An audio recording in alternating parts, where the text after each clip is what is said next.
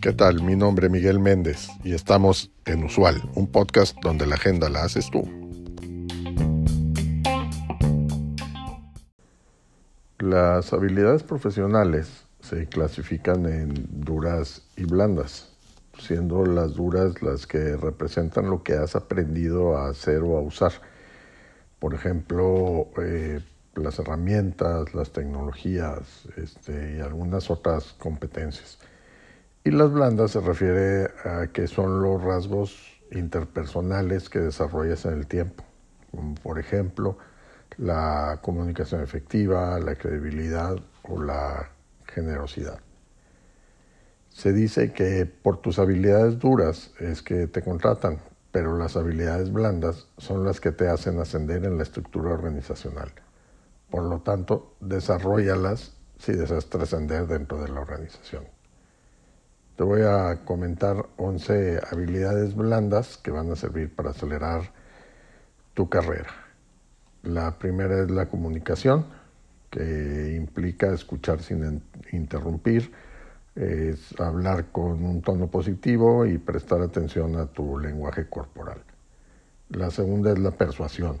Esto incluye identificar lo que le importa a otras personas, eh, crear historias que resuenen con ellos y comunicar esas historias con brevedad y emoción.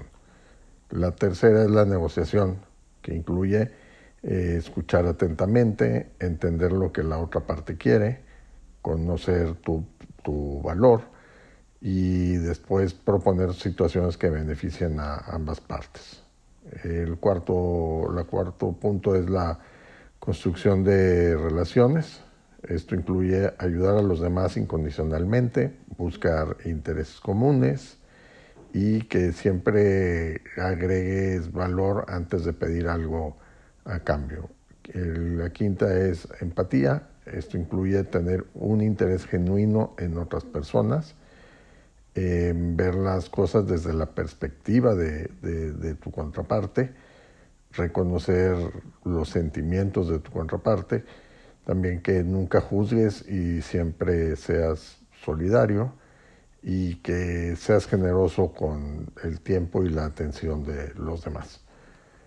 El sexto es la actitud positiva, que incluye este, pues nunca ni iniciar ni hacer caso a, chismes, nunca te quejes, este, cuando vayas a criticar que sea con, con moderación y siempre, siempre habla bien de los demás. Por ahí este, se dice que si vas a hablar mal, mejor no hables. El séptimo punto es el trabajo en equipo que incluye evitar reclamar, eh, o sea, decir que todo el crédito es, es tuyo. Eh, hay que celebrar también las victorias del resto de las personas y elogiar a los compañeros de equipo públicamente y, que sea un elogio generoso. El octavo punto es la resolución de, conflictos que incluye evitar discusiones y acusaciones, eh, centrarse en las soluciones sobre los problemas y discúlpate este, siempre que sea este, tu culpa.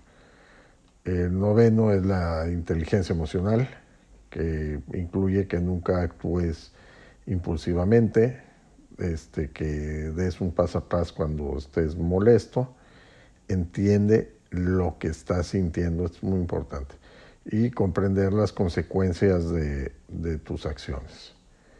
El décimo es la gestión del tiempo, que incluye aprender a priorizar, aprender a delegar y aprender a decir que no. Y el onceavo y último punto se refiere a la ética de trabajo.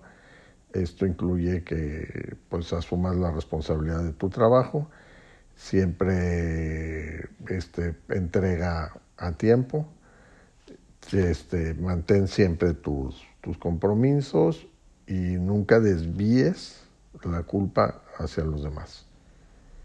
Esta es una nota eh, publicada por Sain Khan. Les dejo el link en el cuerpo del episodio.